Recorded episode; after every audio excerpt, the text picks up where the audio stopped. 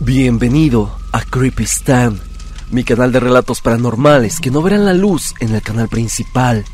Hoy estaremos abordando varias historias pertenecientes a ustedes, mi audiencia. La historia principal tiene que ver con un ente paranormal de un niño que supuestamente se les pegó a una pareja mientras caminaban por las calles de Coyoacán en Ciudad de México. Así que quédate para aterrarte con estas extrañas historias. Recuerda que estás escuchando a Creepy Stan, así que ponte cómodo. El niño de Coyoacán. Meli nos cuenta su experiencia vía correo. Hola, Justo hoy te escribo para contarte un par de anécdotas extrañas que se relacionan entre sí. Empezaron a ocurrir desde una noche en que mi novio y yo visitamos el centro de Coyoacán.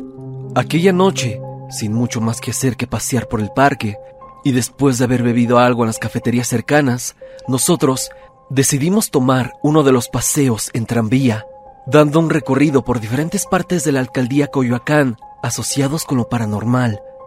Historias de desengaños amorosos, asesinatos y sombras en las paredes de edificios antiguos. Aunque fue entretenido en ese momento, te mentiría si te dijera que recuerdo bien cada una de las anécdotas relatadas por el animador del paseo. Lo que sí recuerdo muy bien fue el relato final con el que, al parecer, siempre concluyen el paseo. Solían decir que desaparece un niño pequeño en el tranvía y que regularmente se le veía reflejado por el espejo retrovisor.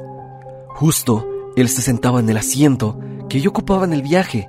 Por supuesto, esto nos resultó gracioso a mi novio y a mí, pero muy en lo profundo sentía miedo.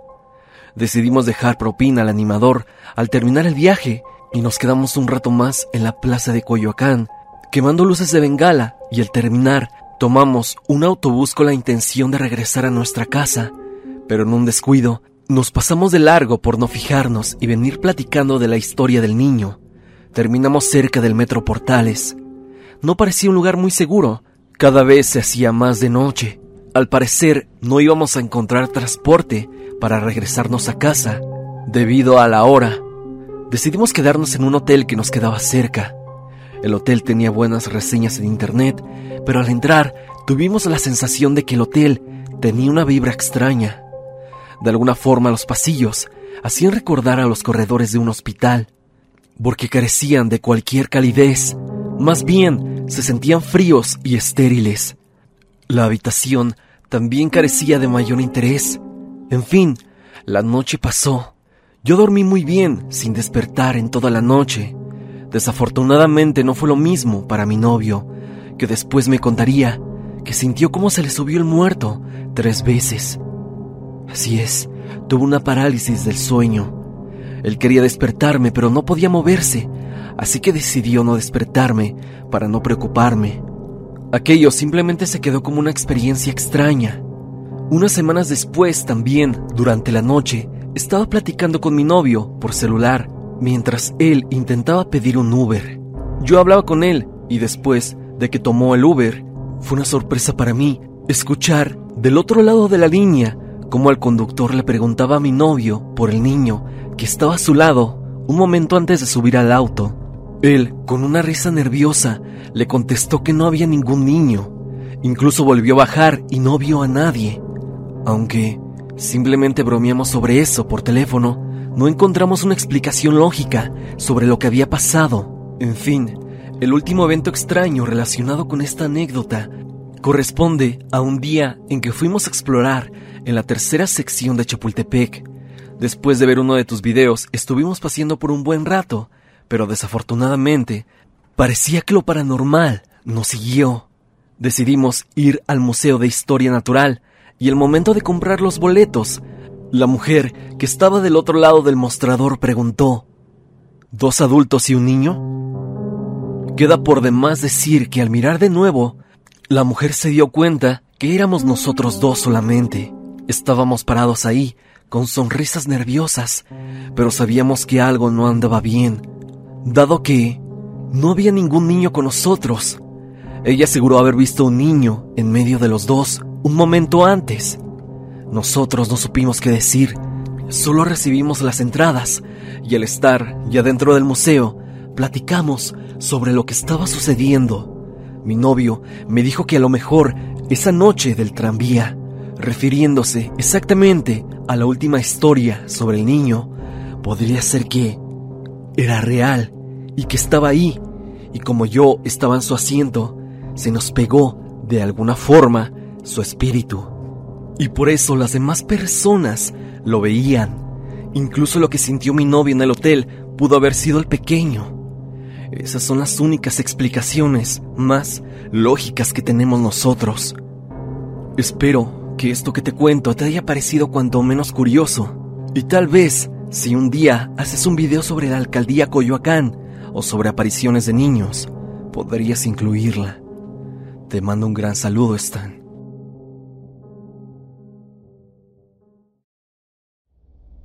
Mi padre y su encuentro con la llorona. Luis nos envía su historia.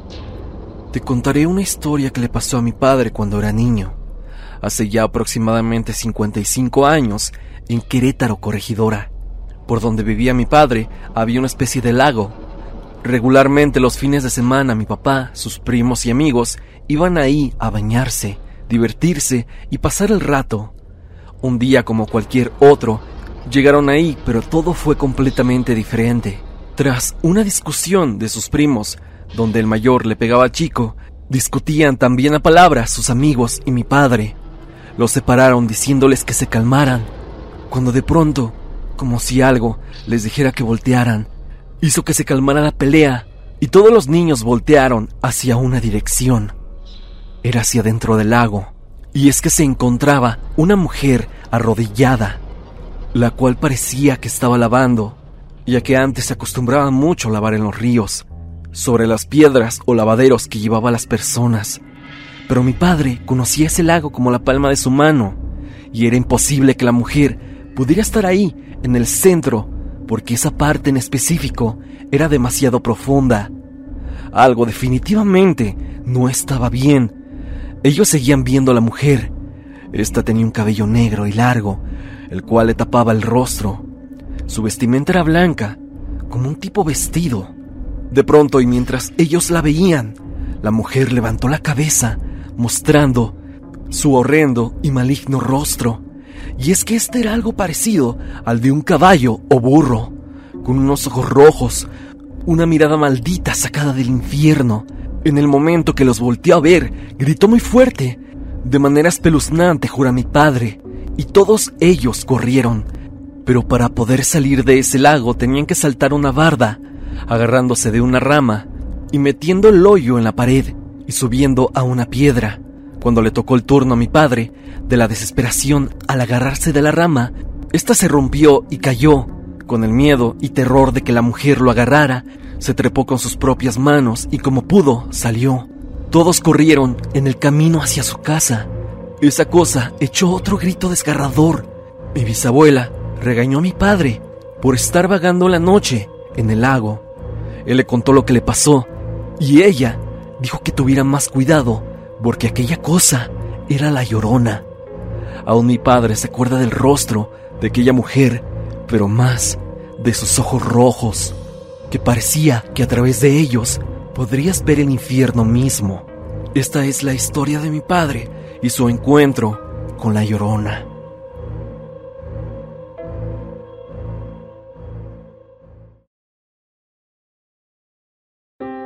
El niño de los ojos negros. Quiero compartir mi historia que me pasó cuando tenía cinco años, y aún la recuerdo, ya que es algo que no es posible olvidar de una forma rápida. Soy de un pueblo de la zona huasteca veracruzana, en donde las tradiciones están más presentes esto pasó en el Día de Muertos. Yo estaba en la escuela para celebrar este día y la directora y maestros se les ocurrió celebrar esta fecha con un convivio que sería en la tarde-noche, así que todos los niños fueron disfrazados, acompañados con sus padres, claro. En lo que ellos preparaban y ponían las mesas para la comida, así como un pequeño baile, todos los niños y niñas de nuestro salón decidimos jugar a las escondidas. Después de un rato yo perdí y me tocó buscar a los demás. Para eso ya había empezado a anochecer, así que grité. Ya están listos, porque ahí voy.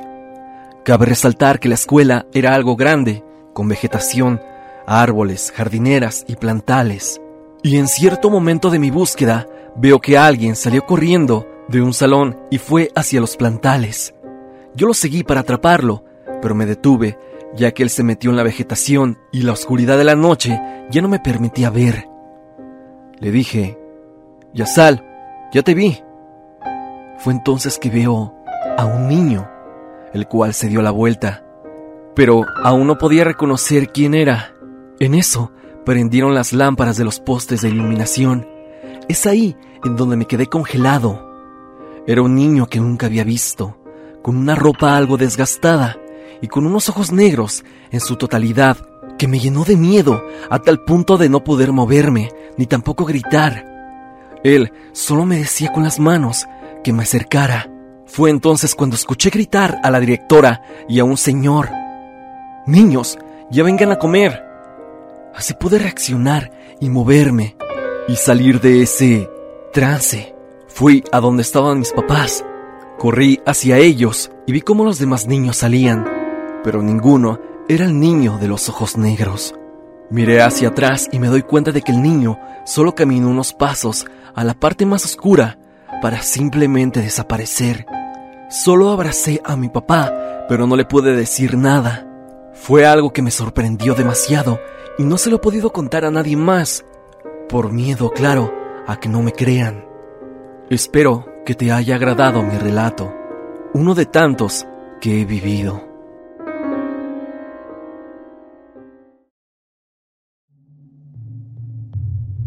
Fabiola Pérez nos cuenta su historia mediante el grupo de Facebook. Quiero relatar esta historia que nos contó mi mamá. Esto le sucedió a ella. La casa de mi mamá está cerca de unas vías de los trenes. Dice que cuando tenía 13 o 14 años, estaba jugando las vías con una de sus primas. En las vías siempre hay vigilantes que están 24/7 para que no roben o saquen lo que hay dentro de los vagones. Ella estaba corriendo para subirse a un vagón que tiene una mesita y unos bancos. Se sentaron ahí un rato, cuando de repente se empieza a mover el tren. Ellas se bajaron y dice mi madre que vio a un muchacho. Se acercó a ella y le dijo inmediatamente que se fueran a su casa, porque era muy peligroso que estuvieran ellas dos solas ahí. Entonces ellas se regresaron a la casa y pasaron unos días cuando llega otra vez su prima y le dice que la señora Letty las invitó a comer en su casa. Mi madre no quería ir, pero su prima la convenció y se fueron. Cuando llegaron a la casa de la señora, en la sala había un altar con la foto de un muchacho. Mi mamá se acerca a ver la foto y le pregunta quién es, y la señora dice que es su hijo. Mi mamá se quedó viendo a la señora y le dijo que no tenía mucho que había visto al muchacho, a lo que la señora le dice que eso era imposible, porque tenía un año de fallecido. Mi mamá pensó que la señora le estaba haciendo una especie de broma, hasta que le contó que su hijo trabajaba en las vías como vigilante y que cuando quiso pasar por debajo de uno de los vagones, este se empezó a mover, aplastándolo. A mi mamá le afectó mucho esta experiencia, tanto así que desde ese día ya no fue a jugar a las vías. Y cuando uno pasa por ellas o está cerca de ahí, se siente una vibra muy extraña, como si alguien te estuviera viendo, o se ve como hay gente entre los árboles que están ahí. Pero cuando te acercas, realmente no hay nadie. Es un lugar de verdad extraño, que seguramente guarda más historias como la mía. Hasta aquí el video del día de hoy. Espero que te haya gustado. Quiero pedirles una disculpa por no haber subido un nuevo episodio a Creepy Stan durante varios días, pero ya estamos de vuelta para traerles más anécdotas paranormales. No olviden dejar su pulgar arriba y sobre todo compartir el video con un amigo. Recuerda seguirme a través de Spotify y también de unirte al grupo de Facebook de la comunidad y compartir ahí tu experiencia paranormal. Sin más que decir, no te olvides de que yo soy Stan y te deseo dulces pesadillas.